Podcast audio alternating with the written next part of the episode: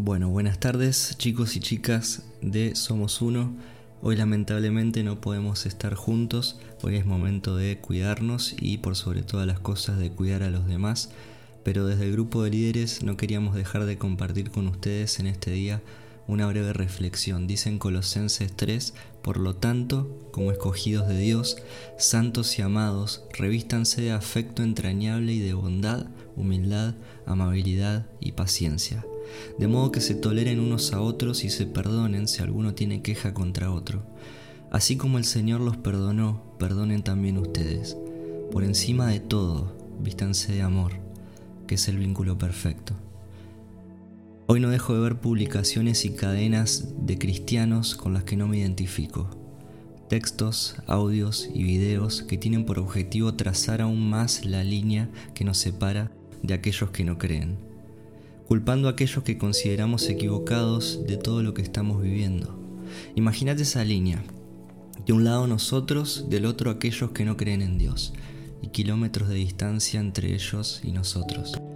Todos nos sorprendimos de que en China construyeron un hospital en 10 días y no debería sorprendernos tanto hoy, porque los cristianos estamos construyendo muros que nos separan de la sociedad con una rapidez aún mayor. Cada publicación es un ladrillo. Cada cadena es un ladrillo. Cada video es un ladrillo. Cada comentario es un ladrillo. Y me pregunto si es en serio. Si en serio creemos que todo esto es a causa de los errores de los demás. Si en serio pensamos explicar una pandemia mundial solamente porque otros eligieron caminar por otro camino. ¿De verdad vamos a sacar a relucir todas nuestras diferencias contra aquellos que piensan diferente a la luz de los miles de muertos que está dejando esta enfermedad? Disculpame si tus acciones en los últimos días se asemejan a esto que estoy describiendo. No quiero ofenderte, pero sí me quiero diferenciar. Nos quiero diferenciar. Porque no me identifican. Me identifico más con aquellos cristianos que tratan, que tratan de escuchar la voz de Dios en medio de la adversidad y de mirar hacia adentro, hacia los errores propios y no hacia los ajenos, que tratan de no levantar el dedo para condenar a los demás, que tratan de entender que todavía hay mucho por cambiar en el, en el interior, que a veces no somos tan distintos a lo que hay en el exterior.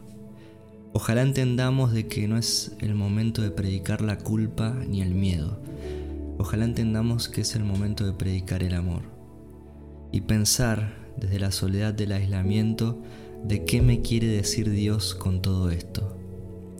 Sabes, a Jesús le encantaba la soledad. Los momentos más cruciales de su vida en la tierra fueron precedidos por soledad.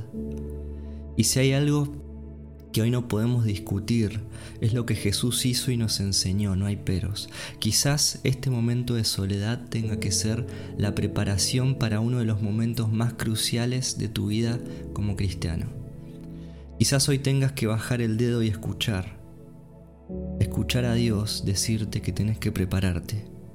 Porque cuando todo esto se termine, llega el momento de salir a amar y no a culpar de salir a abrazar y no a golpear, de salir a perdonar, a ayudar, a reconciliar, a achicar las distancias que hoy estamos agrandando.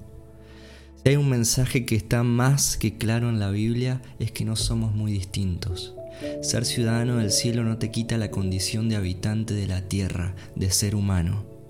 Si algo nos dejó en claro esta pandemia, no son justamente nuestras diferencias, sino eso de lo que tanto Jesús nos quiso enseñar de que somos todos iguales, que quienes creemos no estamos exentos de equivocarnos, de cometer errores, de errar en nuestras perspectivas, en nuestras decisiones, en nuestros pensamientos.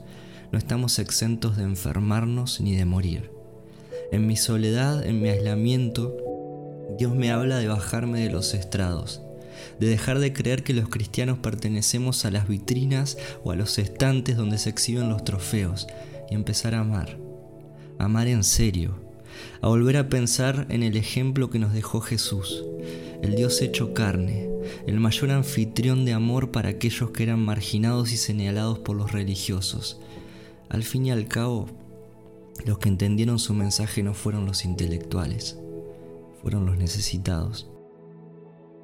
Qué ironía como cuando en Marcos 2, ¿se acuerdan la historia que vimos el año pasado?